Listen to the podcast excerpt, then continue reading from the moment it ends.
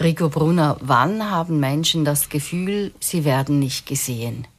Man hat vor allem dann das Gefühl, nicht gesehen zu werden, wenn man nicht bestätigt wird, wenn man nicht wertgeschätzt wird und wenn man keinen Raum bekommt oder keinen Platz zugewiesen bekommt in einer Gruppe oder in einer Beziehung.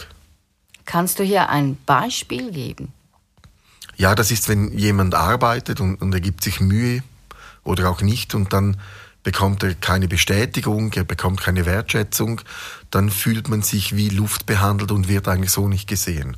Oder in einer Beziehung, wenn man zwar in einer Beziehung ist, in einer Partnerschaft oder auch Freundschaft ist und sich eigentlich das Gegenüber für einen zu wenig interessiert, zu wenig Wertschätzung gibt, zu wenig sagt, hey, wer bist du eigentlich?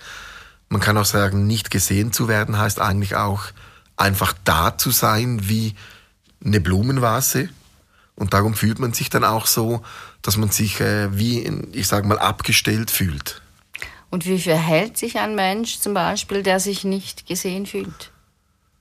Da gibt es ganz viele verschiedene Reaktionen. Die einen werden wütend, laufen davon, die anderen akzeptieren, werden introvertiert, werden traurig. Äh, das kann sehr stark auf Selbstwertgefühl schlagen, auf die Eigenliebe kann es sich negativ auswirken, auf Selbstvertrauen. Da gibt es ganz viele äh, Bereiche, die da ausgelöst werden durch da, dass man nicht gesehen wird. Und was können hier mögliche Hauptursachen sein, dass sowas überhaupt passiert? Da würde ich fast noch ein wenig früher anfangen. Da kann man sagen, nicht jeder Mensch reagiert gleich, wenn er nicht gesehen wird. Wenn man ein gutes Selbstvertrauen und Selbstwertgefühl hat und man nicht gesehen wird, dann kann man in der Regel damit umgehen. Ich glaube, problematischer wird es da, wenn man sich nicht stark fühlt, wenn man unsicher ist, wenn man überfordert ist, wenn man vielleicht zu viel gibt oder wenn man Bestätigung sucht aus Unsicherheit und man dann nicht gesehen wird, dann löst das Überforderungen aus. Und so kann man sagen eigentlich, die Hauptursache nicht gesehen zu werden ist auch, wenn man sich selber nicht sichtbar macht, wenn man es akzeptiert, dass man nicht gesehen wird und wenn man nicht für sich selber einsteht. Also dann provoziert man das eigentlich fast selber, dass man nicht gesehen wird. Ich glaube nicht, dass man sagen kann, dass man, sich, dass man es selber provoziert. Ich würde vielmehr sagen, man unterstützt, dass man nicht gesehen wird, weil man eigentlich nichts dagegen tut.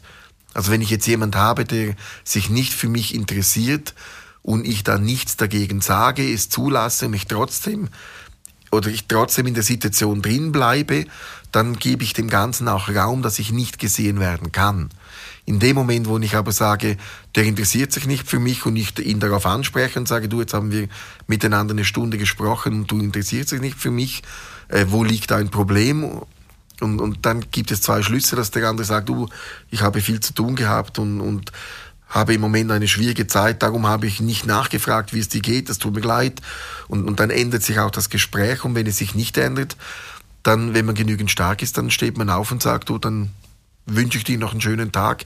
Ich sehe mich, wenn du mich nicht siehst, dann ist das für mich in Ordnung. Und wenn du jetzt das Energiefeld betrachtest von jemandem, der sich nicht gesehen fühlt, was zeigt sich da? Da fällt mir oft auf, dass es Menschen sind, die nicht zu sich selber stehen, die aber auch nicht für sich selber einstehen und vom Umfeld einfordern, dass sie gesehen werden, sondern das sind Menschen, die hoffen, dass sie gesehen werden, die eher passiv sind und dadurch eigentlich dann auch, ich sage mal, ihre Strahlkraft, ihre Wirkungskraft dann verlieren oder nicht entfalten können. Man könnte sagen, gesehen zu werden ist wie eine Glühbirne, damit man sie sieht, muss ich auf den Knopf drücken, damit sie beginnt zu leuchten. Und wenn man gesehen werden will, dann ist es in der Regel so, dass man etwas dafür tun muss. Man muss sich sichtbar machen, man muss sich zeigen und man muss auch dem Gegenüber zeigen, dass man nicht übersehen werden kann. Das geht natürlich nicht immer so einfach, aber ich glaube, das ist ein, ein Schlüssel, um nicht nicht gesehen zu werden. Es gibt ja jetzt zwei Arten, wenn ich mich nicht gesehen fühle. Ich kann das aggressiv einfordern oder ruhig. Wie schaffe ich das, dass es eben ruhig passiert?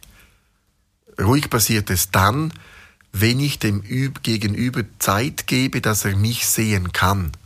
Und aggressiv passiert es immer dann, wenn ich so merke, hey, ich werde nicht gesehen, hey, sieh mich. Und wenn du mich nicht siehst, dann mache ich Lärm, bis du mich siehst. Das ist aggressiv. Wenn man aus der Ruhe her gesehen werden will, dann macht man sich bemerkbar, gibt dem anderen Zeit, ob er ihn gesehen hat, macht sich wieder bemerkbar, wird dann auch eine, etwas lauter mit dem Verhalten, also nicht mit der Stimme und, und, und bis der andere einem eigentlich nicht mehr nicht sehen kann. Ich glaube, in, den, in sehr vielen Fällen, wenn man nicht gesehen wird, ist das nicht unbedingt mal persönlich gemeint. Es gibt Ding, äh, Fälle, wo es persönlich gemeint ist. Und ich glaube, man muss dem Gegenüber Zeit geben, wenn er einem nicht sieht, damit er einem sehen kann und man muss sich bemerkbar machen. Gibt es Tipps und Tricks zum Schluss, die du mitgeben kannst, die man im Alltag anwenden kann? Ich glaube, sichtbar zu sein, gesehen zu werden, hat ganz viel mit Arbeit zu tun. Den einen fällt es sehr leicht, den anderen fällt es schwerer, aber ich glaube, es geht darum, zu üben, Wege zu finden, wie muss ich was machen, damit ich sichtbarer werde. Ich glaube, ein gutes Übungsfeld ist immer, wenn man in eine Gruppe hineinkommt, wo man niemanden kennt oder wo man wenig kennt oder wenn die Gruppe schon, ich sage mal, schon eine Stunde zusammen ist und ich kenne die Gruppe und komme dann später dazu, dann ist man immer so im ersten Moment der Außenseiter, der Neue und in dem Moment, wo ich das als Herausforderung sehe und nicht mehr als Handicap, dann kann man auf eine sehr spielerische Art und Weise an der eigenen Sichtbarkeit arbeiten und das macht dann auch sehr viel Spaß.